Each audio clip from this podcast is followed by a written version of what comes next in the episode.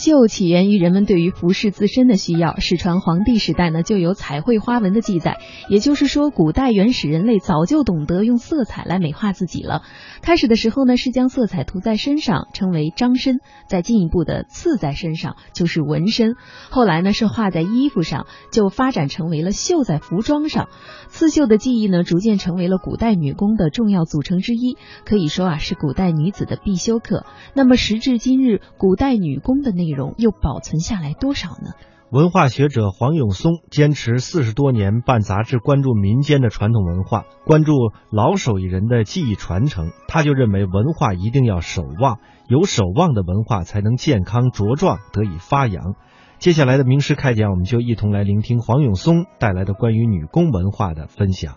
中国是世界上最古老的农业文明的古国之一哦，数千年来啊，男耕女织的社会形态造就了人民的衣食生活的基础，然后也就创造了我们璀璨的中华文明。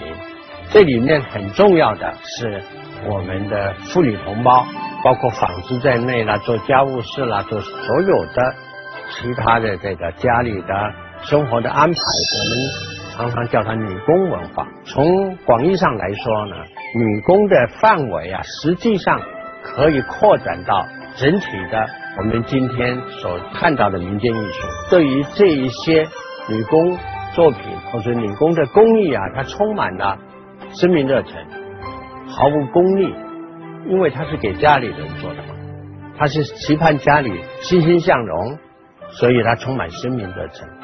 他给孩子做的，他当然是毫无功利。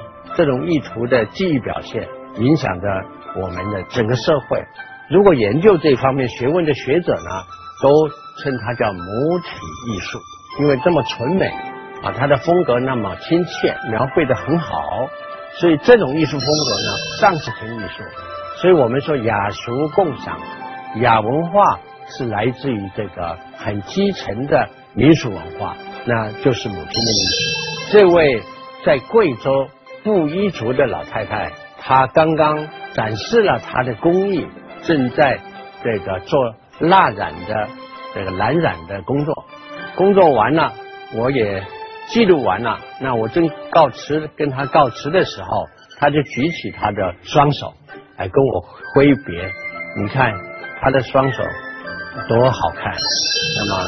浅浅的蓝，因为那个蓝洗不掉了，所以他常年操作啊，很辛苦。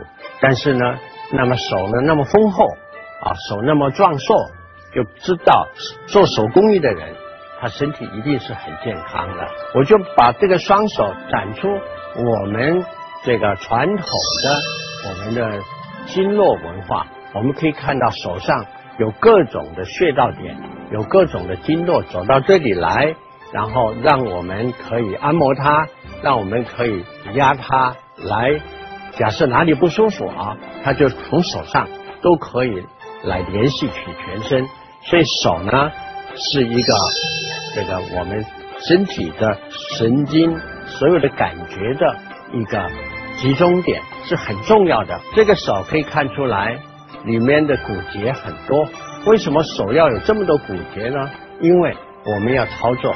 我们要做事情，我们要做很多细腻的工作，所以这些骨节、这些关节啊，还要有很多韧带来联系它，然后我们才能够随心所欲的去动作它。还有呢，还要有肌肉啊，肌肉来来包裹它啊，然后还有血管在肌肉里头来营养它啊，还有呢，有神经密布，因为有神经在，我们就有触感嘛。如果我们碰到烫的，你就会收回来；碰到冰的，你会让开啊。这都是一个手，别看小小的一双手，你要特别珍惜它，它是我们人体的精华所在。不管我们从孩子做这个游戏，孩子的游戏双手最多啊，他会折纸啊，他会做这个手部动作啊，然后他会像这个在北京叫翻鼓啊。这种很多的手艺的东西啊，都在这个小孩子的手工艺里头可以看到。这个更有趣了，我们有这么操作方便的手，我们也因为有这手，我们也发明我们的工具特别好，来让手使用。你看这一双两根棍子，小棍子就是我们的筷子。我们用手拿起筷子，可以吃遍天下的美味。这个种服务一直到今天，我们还是用筷子的民族。听在家里操持家务，再把家里的手工做得非常好，形成了一个女工文化。那么女工文化呢，也让妈妈特别辛苦。这一张版画可以看出来，一边有女工的五件，为了做一批布。要五件的工作，右边还有五件，加起来就是十件工作，十个工序，然后就是这个版画名字叫做女时盲啊，从嘎棉花开始，从一直下到纺纱线，一直到了个拉筋线啊，一直到了这个上这个织机，有十个工序，可以看出要做一批布很辛苦的，过去布都是妈妈姐姐们。自己去做出来，自己去纺出来，自己去织出来的，不然我们怎么可以保暖呢？啊，是因为要有布，然后有了布，它又织得很美，然后让我们穿在身上的衣服有很多妈妈的设计啊，妈妈的设计，双手万能，可以做任何事情，但是所有的万能都是跟我们有关系，那跟我们的心要连在一起，手呢与机器。根本区别在哪里呢？就是手是跟心相连的，心手相连，我们都这么说嘛。啊，机器是无心的，机器是你要去驾驭它的，你要去用机器的，也不要被机器所用。所以手工艺作业呢，可以说是新的作业。比手更神秘的机器有存在吗？没有，手是最完美的。母亲的艺术里头表现最早的一张是什么呢？它是。一件娃娃，一件孩子出生的时候的一件衣服，这是山西的妈妈们做的衣服。它名字叫做毛着长。它为什么叫毛着长呢？因为婴儿很小，婴儿要穿衣服，婴儿穿脱衣服不方便，所以一定要前头开襟的啊，在腰带一绑是最安全。你不能用套头嘛，因为婴儿软软的。婴儿在长大很快，他如果长胖长壮横着长，他这个绑带子很。容易就松开就可以，但是它也拉高很快，拉到很快的时候，衣服就马上就短了。它毛着长的意思就是说，衣服的下摆下沿，它不把它缝起来，所以意思就是说，它会留有那个虚虚的毛毛的。等它长了一寸，我们就补一圈布料上去；长两寸就补两寸布料上去。所以过去这个很用心，而且你可以感受到一个大的事情，就是说。我们不会把很多的物质材料浪费。这件衣服穿起来就是这个样子，毛着长是山西这个孩子穿的衣服。再来，大家看到了，这是百家衣的拼布的美丽的作品。什么叫做百家衣呢？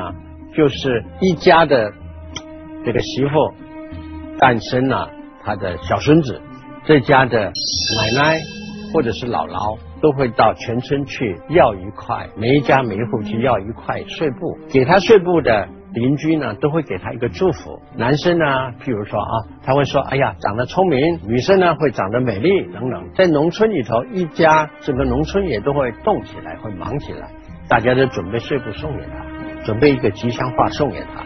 那这个奶奶姥姥得到了这么多的碎布，拿回来以后怎么办呢？就是精心的看那个碎布的不同形状、碎布的不同颜色，去把它剪裁成可以拼凑起来的，从化零为整，又变成一块美丽的布匹。然后这对布匹呢，就要给他的小孙子裁制一个背心来穿，就叫百家衣啊。随着社会的进步啊。哎呀，我们不知道从什么时候开始，手艺人很精工细作的手艺品就少了。大家用惯的或者用破的，我们可以拿去修，就像刚刚的那个碎布一样。那么舍不得丢弃的物品呢，有的是要拿出去修的。那手艺就外面就是手艺人会接过去，乐意的修补。这一幅呢是弹棉被、弹棉花，通常是这个旧被翻新。就是我们用过的被子，经过了一年，到了冬天的时候，它可能会有一点潮湿，可能被子会比较硬，盖起来不暖，就有这个弹棉花的老艺人来帮你把被子拆开，把棉花拉松，如果边角呢有污染的部分或者弄脏的部分，他会把它剥掉，再换一点新棉花给你，再一弹回来，你又觉得又得到了一个松松软软暖暖的一个被子。所以像这种工艺现在都已经丢掉了。